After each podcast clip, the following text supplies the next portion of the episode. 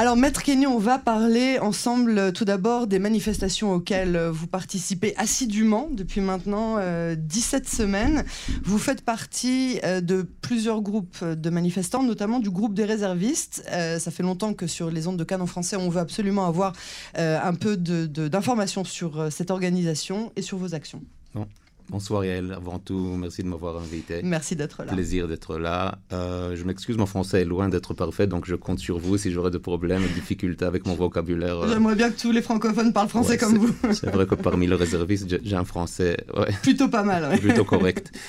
Euh, oui, c'est vrai, je fais partie de, du mouvement du protesteur réserviste, Achim Laneshek. Mm on est des des réservistes euh, assez impliqués aux manifestations. Dans ce groupe, je fais partie des réservistes des anciens de la marine. J'étais officier dans la marine israélienne. Et, on est là. On est là chaque semaine parce qu'on est inquiet, parce qu'on trouve, euh, on trouve cette, euh, cette réforme une erreur. Et dans le contrat pas écrit, non écrit, qu'il y a entre les réservistes et Tzal et l'armée, plutôt entre nous et l'État, ce contrat, il dit que quand on nous appelle, on arrive, on ne pose pas de questions, malgré les inconvénients que ça nous pose, et ça pose toujours des inconvénients. Mais on arrive pas juste pour protéger euh, les, frontières, mais aussi pour protéger de certaines valeurs qui sont pour nous fondamentaux pour notre existence et pour, euh, pour ce que représente Israël. Parce que pour nous, excusez-moi un peu pour ce discours de Yom mais pour nous, honnêtement, Israël, c'est un miracle, c'est un pays miraculeux qui a été créé dans des conditions pratiquement impossibles et que depuis sa création a fait un progrès euh, inimaginable, ce qu'on appelle nous un progrès sous feu. Et ce progrès a été fait grâce à plusieurs choses, mais entre autres, il a été fait grâce à des institutions fortes et fondamentales comme la Cour suprême et comme notre système juridique. et ça, on veut défendre. Alors, donc, euh, c'est en votre qualité aussi d'avocat que vous avez un double problème avec euh, cette, euh, cette réforme telle qu'elle est. est-ce que selon vous, il ne faut en rien toucher au système juridique israélien ou est-ce qu'il faut réformer certaines choses, mais pas de cette manière-là? Ou est-ce que vous vous positionnez par rapport à ah, ça? Non, bien sûr que le système juridique israélien n'est pas, est pas impeccable. ok? Il y a des choses à faire. Euh, pour moi, autant qu'avocat qui connaît ce système pas mal, ce premier problème ou premier défaut, c'est qu'il est trop chargé et que les procédures juridiques prennent euh, énormément de temps. Mais euh, vous voyez que ces deux problèmes-là ne sont vraiment pas dans la réforme qui, est, qui, est, représentée maintenant dans, ben, ben, ben, par, par, la coalition. donc, pour nous, cette réforme n'est pas une réforme, mais vraiment une, une, genre de révolution, un changement complet de règles de jeu. Je me rappelle que, d'ailleurs, Myriam a mentionné ça dans son discours, quand Netanyahu a, a formé son gouvernement, dans sa première, son première euh, réunion gouvernementale, il a présenté ses buts euh, long terme. Il n'a pas parlé de cette réforme, il a parlé de coût de vie que vous avez mentionné, il a parlé de, du menace du côté iranien, il a parlé d'élargir euh, les accords de paix Abraham. Mm-hmm. Il n'a pas mentionné cette réforme. Cette réforme a été présentée peu après par Yariv euh, Levin. Mais ça fait, ça fait une vingtaine d'années que Yariv Levin rêve tous les matins en se réveillant, de, il prie pour pouvoir. C'est vrai, il était dévoué à ça. Myriam a mentionné ça aussi, mais il était toujours minoritaire, ce qu'on appelle dans le vraiment. Bah, euh, cette réforme était loin, loin d'être d'être réalisée. Il n'avait pas de, il n'avait pas d'alliance. Il n'avait pas la structure. il n'avait pas le soutien. Et d'ailleurs, Netanyahu, on peut, on peut, il a un discours euh, assez fameux qu'on peut trouver facilement sur l'internet, où lui-même il dit que euh, système, un système juridique indépendant et une Cour suprême forte est, une condition fondamentale pour une prospérité, pour une démocratie forte, pour la prospérité économique. Et nous, on soutient, on soutient tout à fait ces mots-là de, Netanyahou depuis dix ans. Et, c'est pour ça qu'on se présente dans les rues. Alors, outre, outre cette, cet aspect-là qui est euh, que, je peux comprendre qui, vous dérange, euh, ce gouvernement a quand même été élu avec une majorité nette. C'était la cinquième euh, élection d'affilée. Jusque-là, il n'y avait pas vraiment de gouvernement qui était formé de manière claire et nette. Là, il y a 64 mandats pour ce gouvernement de droite, il plaît, il plaît pas, c'est les règles de la démocratie. Ils ont euh, euh, mis en place cette réforme juridique. Pourquoi ne pas leur donner une chance en sachant que c'est la majorité du peuple qui a quand même euh, cette, cette volonté Très bon point. nous, on a bien sûr un respect complet pour les règles du jeu, pour le système démocratique, mais il y a une chose qu'on ne dit pas assez qu'il faut souligner. ces élections en, en termes de vote, ont été terminés en égalité, presque en quelques, quelques milliers de votes. Donc... Alors ça, il faut que vous expliquiez pour les, pour les auditeurs qui ne sont pas. Donc le, système proportionnel a fait que c'est traduit en mandat, mais que si on regarde au niveau des voix, il y avait effectivement quelques milliers de voix entre les, les deux camps. Mais ça aurait voulu dire que l'opposition d'aujourd'hui, ce serait basé sur des partis arabes qui ne font pas tous l'unanimité au sein de la population juive israélienne. Et ça, c'est encore un autre problème qui, aurait, qui, aurait, engendré d'autres questions finalement pas dû se poser. ouais, on va pas, je crois, crois pas qu'on on aura le temps d'élaborer ça maintenant. Mhm. Restons concentrés, focalisés sur, sur la réforme judiciaire ou sur la révolution judiciaire juridique. Euh, écoutez, dire que la majorité, elle euh, gère tout, c'est une manière très simplifiée pour, euh, pour expliquer la démocratie. Ça, c'est une explication que tu donnes euh, à, à, des enfants dans la garderie. La vraie explication, c'est quoi la démocratie? C'est une vraie balance, un vrai équilibre et surtout une vraie séparation de pouvoir. Donc la séparation de pouvoir ou la démocratie israélienne de base est très fragile. Regardons par exemple la démocratie ou le système français ou le système américain. Vous avez deux parlements, vous avez le, Parlement et le Sénat, vous avez la Cour suprême, vous avez une constitution et vous avez un président qui a un pouvoir, pas comme chez nous où le président a un rôle qui est... L'exécutif ici, c'est le Premier ministre. Euh, d'accord, d'accord, mais regardons alors, faisons, faisons la comparaison. C'est vrai, faisons la comparaison avec, avec la, démocratie israélienne. Mhm. Donc il y a la Knesset qui doit superviser euh, le gouvernement, mais il n'y a pas vraiment une supervision. Ils sont très, ils sont dépendants un d'autre. Donc en fait, souvent c'est les mêmes, c'est pour ça. Voilà, c'est les mêmes. Donc il n'y a, aucune séparation de pouvoir. Et la seule séparation de pouvoir, c'est entre le gouvernement et la Cour suprême. Et quand on veut annuler et prendre tout le pouvoir de la Cour suprême avec euh, une, possibilité de, d'annuler leur jugement avec une... Là, vous parlez de la clause dérogatoire. la clause exactement. La clause dérogatoire, c'est exactement comme dire qu'on annule la Cour suprême tout court. Donc, elle n'a aucun pouvoir et il y a trop de pouvoir qui est concentré euh, chez le gouvernement et chez le Premier ministre. Alors, quand vous entendez Yariv Levin, donc le ministre de la Justice israélien, qui ouvre un front supplémentaire à Washington, pile en plein moment de la visite de, euh, de McCarthy en Israël, il accuse Washington de soutenir l'opposition à la réforme. Ça vous évoque quoi? Euh, on n'est déjà pas en super terme. On vient d'apprendre que Netanyahou euh, viendra à Washington, on ne sait pas quand. Euh, la Maison Blanche dit oui, oui, il sera invité, mais pour l'instant, on ne se prononce pas vraiment. Exactement. Et il faut, il faut, il faut. Ouais, c'était toujours la coutume que le premier ministre élu israélien, il arrive à Washington, à la Maison Blanche assez rapidement, et ça n'arrive pas encore parce que je crois que Washington sont inquiets comme nous d'ailleurs. Paris comme aussi est inquiet. Paris pourtant, aussi est inquiet. Est allé, Rome aussi est inquiet, mais pourtant il exactement, est allé Exactement. Le premier, je crois que la première visite de Netanyahu en tant que Premier ministre réélu était à Paris, parce qu'à Washington, il n'est il est pas encore invité. Et je me rappelle très bien que Macron a dit qu'il était aussi inquiet par, ce, par ces lois. Il dit que si ces lois vont être votées, ils vont considérer Israël comme un pays qui s'est détaché de la démocratie. Qui se détachait des valeurs euh, de la, de la démocratie. Donc il arrive Levin qui euh, attaque de front euh, Washington en disant c'est vous qui, qui alimentez le feu. Voilà, donc je, tout le temps, ça me fait, ça me fait un peu sourire quand j'entends ces arguments qu'il y a des gens qui, qui, soutiennent ou qui même qui financent. Moi, je dis que si j'aurais été financé par euh, ces manifestations, si, si tu, avais su dans quelle prospérité je vivais maintenant, c'est tout à fait l'inverse. J'ai investi tellement de temps, d'énergie et aussi d'argent pour, et pas que moi, comme moi, il y a des dizaines, voire des centaines de milliers qui se présentent mhm. sans arrêt dans les rues à cause de cette inquiétude.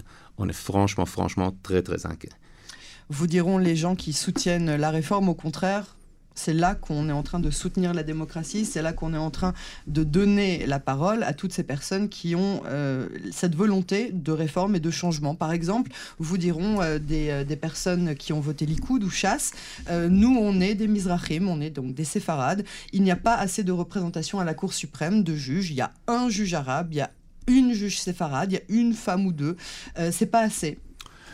Euh, est-ce que vous pensez que la, Cour suprême doit être représentative du peuple ou est-ce que ça ne doit pas forcément être ni, euh, ni euh, du genre Non, non. Honnêtement, je ne crois pas. Je comprends peut-être la frustration. J'aime pas cette définition de citoyen type B. Je ne crois pas qu'elle existe aujourd'hui. La victimisation? Non, je crois honnêtement qu'elle existe beaucoup, beaucoup moins qu'avant.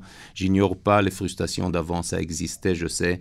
Mais même avec les frustrations, je ne crois pas que cette réforme est la réponse et, et l'action qu'il faut prendre pour la Cour suprême, je crois qu'elle est assez variée d'ailleurs.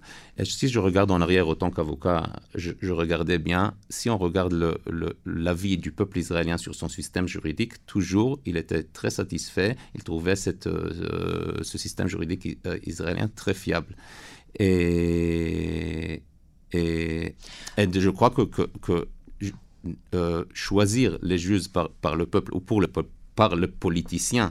Je crois que c'est une erreur grave, c'est pas moi qui, le crois. Ce système doit être, doit rester indépendant. Je crois que les juges de la Cour suprême. Non, jusqu'à aujourd'hui, il y avait quand même des politiciens dans la commission des, de la nomination des juges, mais ils étaient en minorité. Aujourd'hui, ce que propose la coalition, c'est de euh, faire une majorité de euh, politiciens qui sont issus de la coalition. C'est exactement ça, et c'est exactement un des chapitres de cette de cette révolution juridique qui est la plus inquiétante. Que que ça vous inquiète plus que la clause dérogatoire, par exemple? C'est pareil, c'est c'est vraiment les deux clauses qui sont en première, les premiers qui, qui, qui, euh, qui changent tout à fait les règles du jeu mhm. d'une manière fondamentale. Et d'ailleurs, je voudrais revenir à Yariv Levin qui, euh, qui, qui, euh, qui, parle de, de, Washington. Yariv Levin, il y a quelques semaines, a dit quelque chose que je trouvais, j'étais très étonné qu'il a dit que si la Cour suprême israélienne va annuler les, les, les, lois qui vont être votées, il ne faut pas, il faut pas ben, il ne faut pas écouter, il ne faut pas accepter le jugement de la Cour suprême israélienne. Avec ça, ça, je trouvais... Euh, Donc ben, un appel, un appel à l'insubordination en fait. Euh, Exactement. De, Moi, j'ai jamais vu un ministère de la Justice dans aucun pays développé occidental qui dit d'avance qu'il faut pas, euh, qu'il faut désobéir le, le jugement de sa Cour suprême. Je trouve ça choquant. De, la même manière, on pourra vous dire qu'il euh, y a eu des euh, insubordinations qui ont été euh, soulevées parmi les réservistes, le monde duquel vous faites partie, duquel je fais partie. Et de la même manière, l'insubordination a été arrêtée à la racine parce que précisément c'est quelque chose qui... Donc l'insubordination, que ce soit envers la Cour suprême ou envers Tzal et, tout le fondement de, de, l'État d'Israël, est-ce qu'on ne peut pas la comparer dans ce cas-là? Non, excuse-moi, est-ce que vous pouvez... Pardon. Répéter ce que, un peu trop compliqué non, non, je m'excuse. Vous parlez de l'insubordination qu'a qu suggéré Yariv Levin envers la Cour suprême si jamais elle refusait d'accepter de, de, faire passer ces, ces, réformes. Et de la même manière, je fais un parallèle avec l'insubordination qui est née donc, euh, euh, au sein de ces réservistes. Je parle notamment des pilotes ah, qui, ont été, euh, qui, ont été, qui ont fait partie des premiers à dire si c'est comme ça, nous on ne se présentera pas et on ne protégera pas. Très, très bonne question, Yael. Merci d'avoir élaboré ce sujet. Écoute, c'est un débat qui, qui existe entre nous, les réservistes, sans mhm. arrêt. Sans arrêt, ça nous déchire de l'intérieur. Euh, on n'arrête pas de réfléchir si on doit se présenter, si on doit, si on doit se présenter au Milouim, mhm. euh, quand est-ce qu'on ne se présente pas? Nous, euh, ça me rappelle, je crois que je vais citer Nadav Argaman, ancien chef de, du, Shabbat, du Shin Bet, du, du Shin Bet, qui a dit quelque chose que je trouvais très accurant. Il a dit, nous, notre, on est très fidèles, mais on est fidèles au royaume, pas au roi. Et c'est exactement ça. Et il faut voir où est-ce que où est-ce que la ligne passe mhm. avec cette fidélité Et je crois que le royaume, c'est le jugement de la Cour suprême. D'ailleurs, je ne suis pas le seul qui, qui croit ça. Et, et, pour revenir à Netanyahu, qui est certainement un politicien très intelligent et très doué, il a aussi dit euh, dans le passé qu'il faut limiter le nombre de mandats d'un Premier ministre à deux mandats. À deux défilés. À deux défilés. Et nous, on trouve ça. Il a dit ça chez Dan Shilon. Voilà, on trouve ça. Euh, donc nous, on manque beaucoup le Netanyahou d'avant. Mhm. Euh, et on trouve ça très vrai. Un pouvoir illimité pendant trop de temps, c'est jamais une bonne solution. Et c'est un débat. Pour revenir à, votre question, c'est un débat. Non, c'est un débat qu'on que, se débat entre nous comme, comme réservistes. Mhm. et, on n'a pas une réponse claire. Mais tout ce qu'on sait, c'est pour nous, c'est fondamental de jouer par la règle de jeu. On fait que des choses légales. Mhm. On fait que des choses qui sont par, par les règles. Alors, je voudrais qu'on parle maintenant un petit peu plus du système juridique, vous qui euh, le connaissez bien. On entend que l'ancien euh, bâtonnier, Effi dont on rappelle le scandale sexuel qui l'a forcé à quitter euh, ses fonctions, qui a été remplacé par Avirimi, qui lui aussi a dû quitter le, barreau à cause d'un scandale sexuel, lui aussi. Donc, Effi va finalement se représenter à la présidence du barreau israélien. Il a obtenu les signatures nécessaires pour ce faire. Qu'est-ce que ça vous inspire tout ça? Écoute, avec toute euh, sincérité, j'espère qu'il ne va pas être réélu. Euh, même si la règle SEC lui permet de présenter sa candidature, pour moi, il y a un seuil de moralité qu'un bâtonnier ou un ministre ou un député de Knesset ou un premier ministre, un seuil plus élevé qu'ils doivent obtenir. Et pour moi, c'est triste. J'ai parfois l'impression qu'on vit dans une période où les valeurs ont plus de, ont plus de valeur. C'est un peu le, le, le, slogan que vous qu'on entend scander dans, dans, les manifestations. On entend la honte, euh, boucha, boucha. Oui, et pour, pour, revenir à, mon job que de, autant que réserviste, autant qu'officier, pour nous, la valeur euh, première, c'est donner un exemple, ce qu'on appelle une dugma ishit. Et c'est mhm. aussi, quand je pense à ça, c'est aussi la phrase qui est marquée en grand à Echad, l'école pour les cadets, pour d'officiers israéliens, c'est Mimeni ve Si tu donnes pas un exemple personnel, tu n'as rien à réclamer de ton entourage. Donc, euh, ma réponse est claire. On verra bien euh, pour euh, Elfine Moi, j'ai ma petite idée sur la question. On en avait parlé à une époque.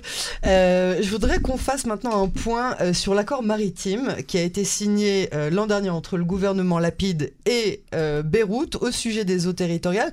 Je vais expliquer pourquoi est-ce que je rappelle ça maintenant et dans quel contexte je viens vous, vous ramener ça. donc, cet accord qui a été signé, qui définit la limitation des eaux territoriales entre Israël et le Liban pour pouvoir exploiter le gaz naturel euh, qui se trouve dans euh, la mer Méditerranée. Euh, l'opposition de l'époque, qui est la coalition d'aujourd'hui, s'est opposée farouchement en disant qu'il s'agissait d'une menace sécuritaire dramatique le gouvernement Lapide de l'époque a fait ses, devoirs et a demandé l'expertise des spécialistes qui ont dit non, il faut signer et c'est très bien de signer. Il y a euh, moins de deux semaines, Israël, euh, pendant la période de Pessah, euh, subit des roquettes qui sont venues cette fois du nord, de la frontière nord, et qui ont, qui ont été tirées par le Liban. Et le Premier ministre Netanyahu accuse le gouvernement précédent, ça c'était pour nos auditeurs, pour rappeler un petit peu le contexte, en disant que ce qui a engendré la montée de la violence du Hezbollah et les événements sécuritaires, notamment au carrefour de Megiddo, c'est cet accord qui a été signé avec le Liban. Alors je voudrais que vous nous expliquiez cet accord maritime et si oui ou non euh, il a eu une influence quelconque euh, sur... Est-ce qu'il peut avoir une influence quelconque sur la sécurité israélienne? Alors, bon, pour revenir à la base de cet accord maritime, sans trop élaborer pour, pour, pour, le public qui nous écoute, euh, cet accord a été fait pour, euh, pour résoudre un problème de, de gestion de l'eau économique euh, entre l'Israël et le Liban. Donc, l'eau, on a l'eau, on a l'eau territoriale qui fait la continuation de, de la terre israélienne, mhm. qui fait à peu près 22 km de la côte. Et après ça, il y a une, il y a une zone qui s'appelle les eaux économiques, qui protège les intérêts économiques de chaque pays, qui qui va plus loin, voire 350 km euh, vers la mer. Des problèmes. On n'arrive pas à Chypre de oh, bah, ouais, ça arrive. Mais il y a des... parce que c'est plus près que ça, non C'est mi, mi-chemin. C'est mi-chemin. C'est à peu près mi-chemin entre nous et la Chypre. Et juste pour dire que des, des, problèmes avec des eaux économiques, ça existe euh, beaucoup dans le monde. C'est pas, c'est pas qu'entre nous et la Liban, ça existe. Ça existe euh, sur la mer du Nord entre euh, la Russie et la Norvège, ça, ça existe au nord de l'Atlantique, ça existe entre la Chypre et la Turquie, ça existe aussi chez nous. C'est parce qu'il y a des, de façons différentes de, de calculer la frontière dans la mer mhm. littorale. Donc tu peux faire ça juste très très vite, c'est plus facile quand vous avez une carte en face de vous. Mhm. vous avez, il y a une façon de, de, de, de, de partager, de partager à la perpendiculaire à la plage, ah ou euh, l'autre façon, c'est juste de continuer la frontière comme elle est terrestre, ah, donc va continuer à la mer. Et la différence entre les deux, les deux, les deux façons de calculer, ça, crée un, un triangle qui est en dispute. Et ça, c'était le, triangle, le petit, relativement petit triangle en question entre nous et le Liban. C'est ça l'histoire? C'est ça, ça, donc c'est ça l'histoire, cet, accord de... Cet, il y a quand même du gaz au milieu. Voilà, donc euh, cet accord, il n'est pas trop stratégique, il n'est pas important, il est relativement modeste et moi, je le trouve très correct. Donc ce petit triangle, as bien fait de, vous avez bien fait de souligner, il y a, il y a un champ de gaz potentiel au milieu. Mhm. et, et l'accord, ce qu'il voulait dire, c'est que le champ de gaz potentiel dans ce triangle va appartenir une partie au Liban. Et à la place, nous, on pourra développer, exploiter un champ de gaz qui déjà existe, Karish, mhm. qui est dans notre, dans notre secteur. Bon, en gros, pour pas trop élaborer sur le sujet, parce que je, crois qu'on qu'on a trop dit, euh, je trouve que cet accord, et c'est pas juste moi qui trouve, parce que je suis pas je suis pas un commentaire de, sécurité, mais je trouve qu'il était, il était bien. Il était bien parce qu'il protégeait toujours notre intérêt de sécurité sur les frontières. On a donné 2% de notre eau économique qu'on ne pouvait pas utiliser de toute façon parce qu'ils étaient en dispute. On a donné très très peu de notre eau territoriale, mais sans vraiment, sans rien perdre de notre euh, capacité de défendre cette, cette, cette, euh, cette ligne, cette frontière maritime. Et en, en, revanche, on a reçu, euh, on a reçu le, le paix d'exploiter le, le, champ Karish, mmh. et d'exploiter le gaz. Et ils auraient eu un droit de. Ils auraient eu une, Le, Liban aurait pu demander ou exiger un droit sur euh, l'exploitation de Karish? Non, je crois pas. Je crois pas. Euh, dans le Liban, ce qu'on a, ce qu'on a fait dans, dans, cet accord, on a, on a la, excusez-moi, ils ont eu le droit, ils ont eu aussi le droit d'attaquer ça dans, dans des tribunaux internationaux. Et ça aussi, donc ça, c'était un des avantages. Un des avantages était d'avoir l'accord juridique d'exploiter le gaz. L'autre avantage avoir, était de ne pas donner au Hezbollah le, le prétexte ou la raison d'attaquer avec missiles et roquettes ce champ. Et, la frontière, comme je disais, la frontière israélienne n'aurait jamais été en, danger. Et ce qui était aussi important dans ce, dans ce contrat, c'est de donner au Liban la possibilité d'être euh, indépendant énergétiquement et de ne pas être dépendante de l'axe euh, Hezbollah-Iran pour le pétrole. Donc quelque part, ça sécurise Israël. Exactement, exactement. Moi, je me rappelle que quand, avant avoir voté cet accord, euh, tout, tout le tous les domaines de sécurité israéliens étaient pour. Ils nous disaient ça va sécuriser, ça va mettre, ça va donner euh, du calme dans la région et on pourra développer d'autres champs de gaz. Et, ils n'ont pas vu, ils pas vu euh, une menace, euh, bah, une menace de sécurité. Je peux juste dire un dernier mot qu'au Liban, je me rappelle qu'au Liban, cet accord a été critiqué par les Libanais. Je me rappelle euh, un, membre du Parlement libanais qui a dit c'est Israël qui a resté avec le trésor et nous on est resté qu'avec un billet de loterie. Ça veut dire avec un champ qui, qui peut ou peut pas représenter quelque chose. Alors, je voudrais qu'on termine avec euh, un, quelque chose d'un petit peu plus, euh, un peu plus cool, un peu plus sympa euh, pour, pour terminer cet entretien. En tant que réserviste de la marine, vous avez participé le jour de Yom Ha'atzmaut, le jour de l'indépendance, mercredi, à une nage groupée à Tel Aviv lors du défilé maritime qui suit le, défilé aérien. Qu'est-ce qui s'est passé ah, ce, jour-là? C'est vrai, beau projet. À mon avis, c'était un peu, on essayait un peu de joindre l'utile à l'agréable. Donc, nous, on aime la mer on aime la nage. Et ce qu'on a fait, c'est une nage euh, entre euh, Megillat Atzmaout, la déclaration, d'indépendance, énorme, flottante, avec un drapeau israélien flottant. Et, juste pour participer à la défilé, je peux dire qu'une des choses que j'aime dans ces manifestations, c'est qu'on voit beaucoup de coups de créativité parmi euh, beaucoup de gens. Donc, on a essayé de participer à ça. Et c'est un groupe de, de, réservistes de la marine qui a fait ça ou c'est euh, C'était organisé par le groupe de réservistes de la marine, mais avec beaucoup de citoyens, des ah, nageurs réguliers qui, Ont, qui, ont, participé sur, la plage, sur les plages de Tel Aviv. Il n'y a pas un meilleur endroit, à mon avis, d'être à Yom Ha'atzmaut que sur, sur, les plages de Tel Aviv. L'ambiance était, était parfaite. Euh, voilà, l'eau est plus froide à la mer, donc la nage est agréable. Ah oui Ouais, je recommande fortement.